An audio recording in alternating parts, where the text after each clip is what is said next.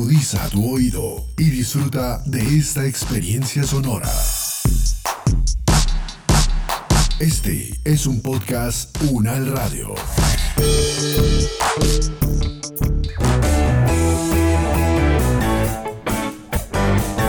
Salud Unal, contigo. Escuchar, aprender y compartir información de calidad sobre bienestar.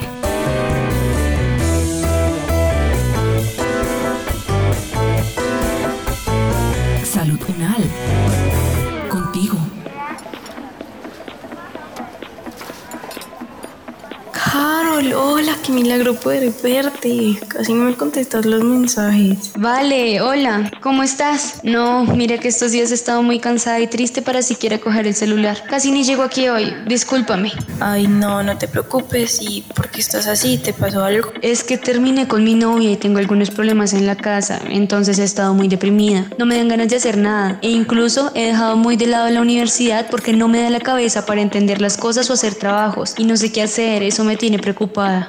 Ay, amiga, qué difícil. Sabes que estoy aquí para lo que necesites, aunque también sería bueno que pudieras recibir ayuda profesional, ¿no crees? ¿Has visto algo al respecto? Sí, lo he pensado, pero es que no sé a dónde ir. ¿Conoces a alguien? Sí, conozco una fonoaudióloga que también es psicóloga, entonces te puede ayudar con todos los temas de la U. Si quieres, te paso su número. Genial, sí, pásame el número y la contacto tan pronto pueda. Pero bueno, cuéntame, ¿cómo te ha ido a ti? ¿Qué has hecho?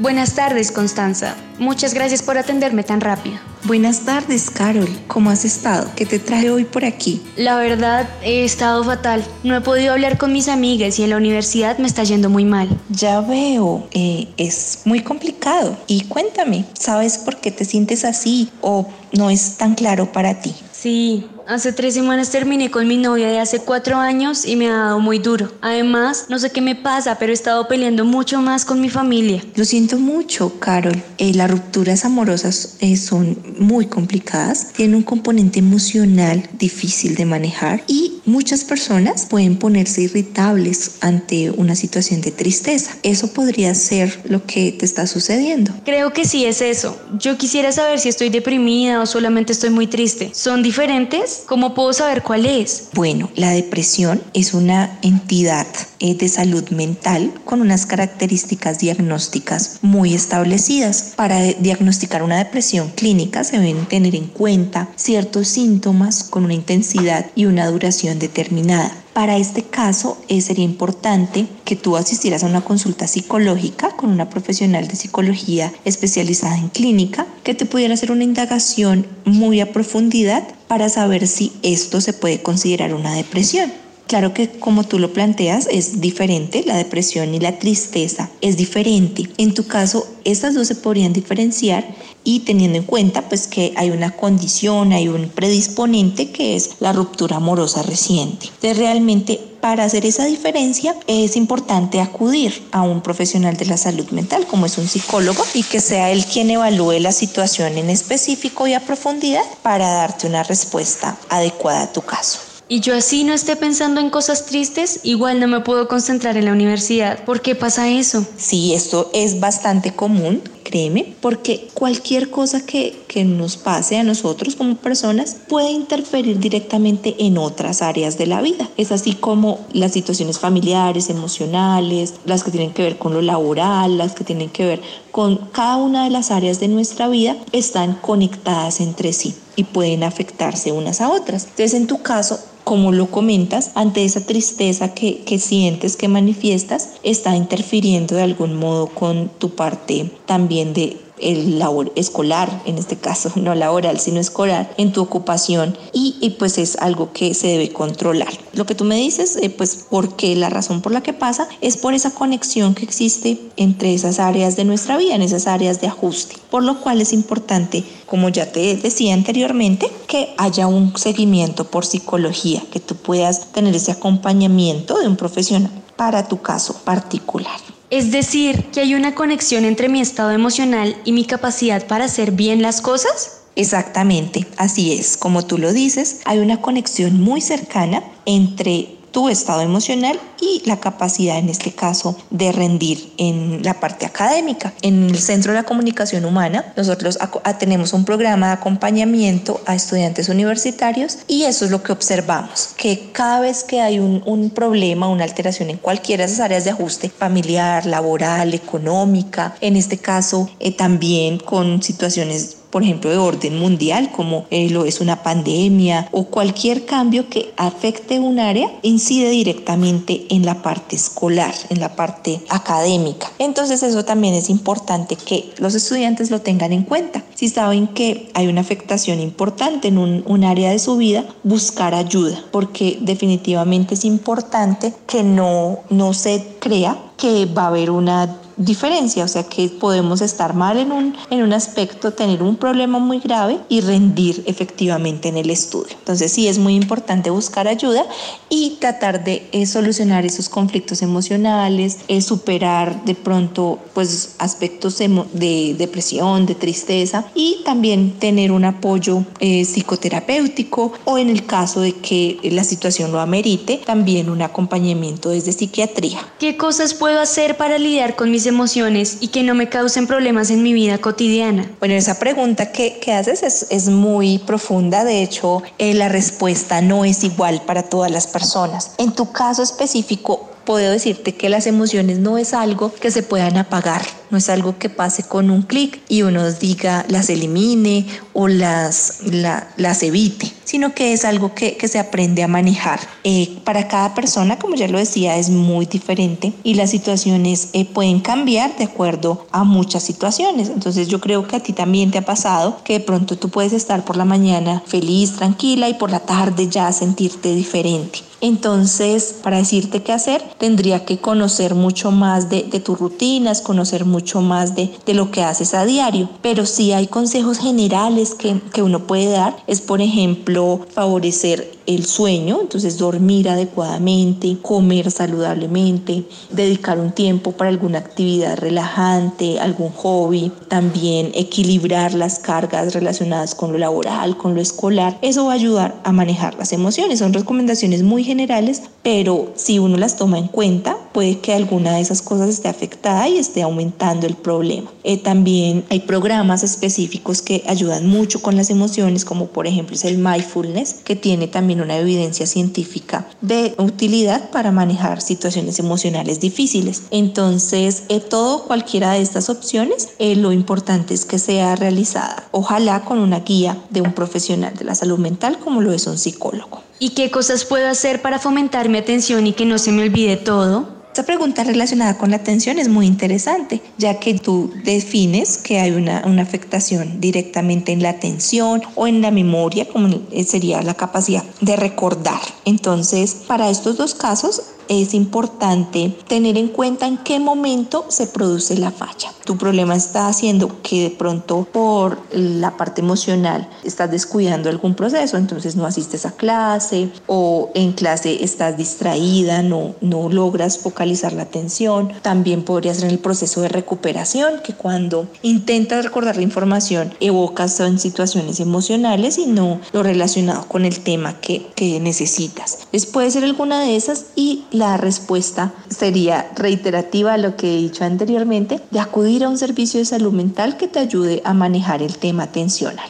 Una indicación precisa sería tratar de priorizar, priorizar actividades académicas, priorizar todo lo que tenga que ver con tu parte escolar para que no se vea afectada. Entonces, como tú ya lo has identificado, ese es un primer paso. Cuando uno identifica que está teniendo dificultades específicamente como, eh, pues las está presentando, eso va a ayudar también a que uno pueda superarlas más fácil. Entonces, identificarlas es ya un primer paso. ¿Puedo estudiar y aprender cosas aunque no me sienta bien? Sí, sí, claro que sí puedes. Eh, no en las condiciones óptimas, no en lo que uno desearía que, estuvieras, también eh, desde la parte emocional, pero sí se puede lograr un aprendizaje en esas circunstancias. Es importante que mantengas monitoreada tu parte emocional. Entonces tampoco la evites, la ocultes, la dejes de lado por la parte académica, sino que le des también una situación a ese aspecto que está afectando directamente eh, tu estado emocional. Entonces si lo puedes hacer, eh, la idea es que sigas haciendo lo que intentes estudiar, aprender, a pesar de no estar eh, en, en, un 100% de rendimiento, pero sí seguirlo intentando. Y como te decía, acudir al servicio de psicología. ¿Y a qué se debe que me sienta más irritable en estos momentos? ¿Cómo puedo controlar eso? Irritabilidad está directamente relacionada con eh, ese momento difícil que estás atravesando emocionalmente, cómo te sientes respecto a tu eh, relación emocional, cómo pues todo la situación que estás atravesando. Eso puede estar relacionado directamente. También podríamos revisar un poco cómo era tu comportamiento y tu manejo de la ira antes de ese evento. Entonces puede estar también relacionado y hay eh, pequeñas cosas que pueden estar exacerbando esos, esos momentos de eh, ¿Cómo puedes controlarlo? Puede ser conscientemente, que te hagas consciente de la situación. En este caso tú ya lo, lo has identificado un poco, entonces eso te va a ayudar a realizar un procesamiento cognitivo de esa, de esa ira, de, ese, de esa emoción que estás sintiendo, esa sensación que te lleva a actuar de una manera determinada. Y también, pues de acuerdo a todo lo que me has contado, eh, mi consejo es definitivamente que acudas a un psicólogo clínico que te haga una exploración intensa y te pueda guiar en un proceso psicoterapéutico. Ir al psicólogo es una de las inversiones más importantes para el bienestar. Muchas veces se estigmatiza el ir al psicólogo, el consultar, uno dice, no, pues ya se va a pasar, esto eh, no, no pasa nada, pero realmente descuidamos nuestra salud eh, mental. Entonces, eh, ir al psicólogo, consultar es el mayor consejo para toda esta parte emocional. Entonces, Carol, te esperamos también en el Centro de la Comunicación Humana. Por favor, consulta al servicio de psicología. Muchísimas gracias. Intentaré poner en práctica los consejos y si necesito ayuda, volveré a llamar.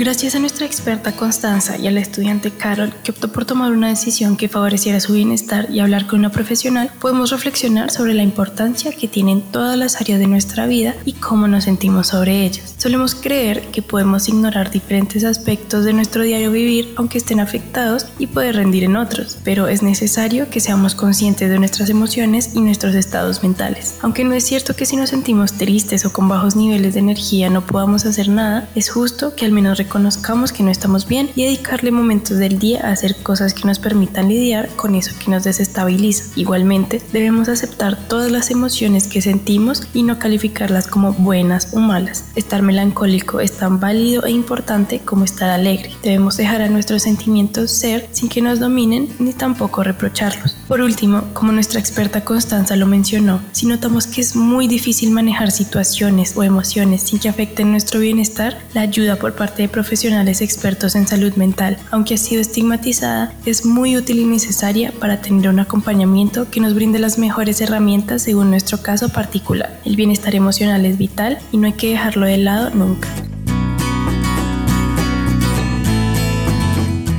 Es el momento de que cada uno desde sus hogares aporte en el cuidado de su salud y de su comunidad. Es tiempo de sumar.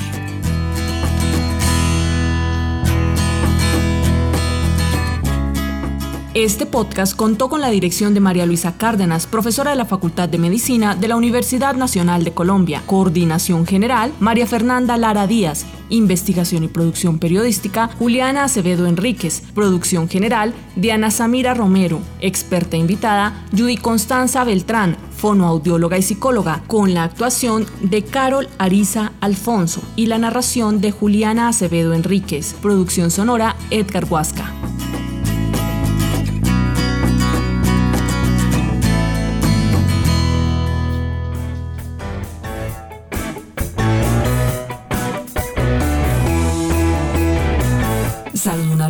Es una producción de la Facultad de Medicina de la Universidad Nacional de Colombia en alianza con UN Radio. Salud Unal. Contigo. Las opiniones aquí expresadas son de entera responsabilidad de sus autores y solo comprometen a los realizadores de este podcast. No representan necesariamente el pensamiento de la UN Radio ni la posición oficial de la universidad. Este y otros podcasts en nuestro sitio web podcastunradio.unal.edu.co. Universidad Nacional de Colombia, proyecto cultural, científico y colectivo de nación.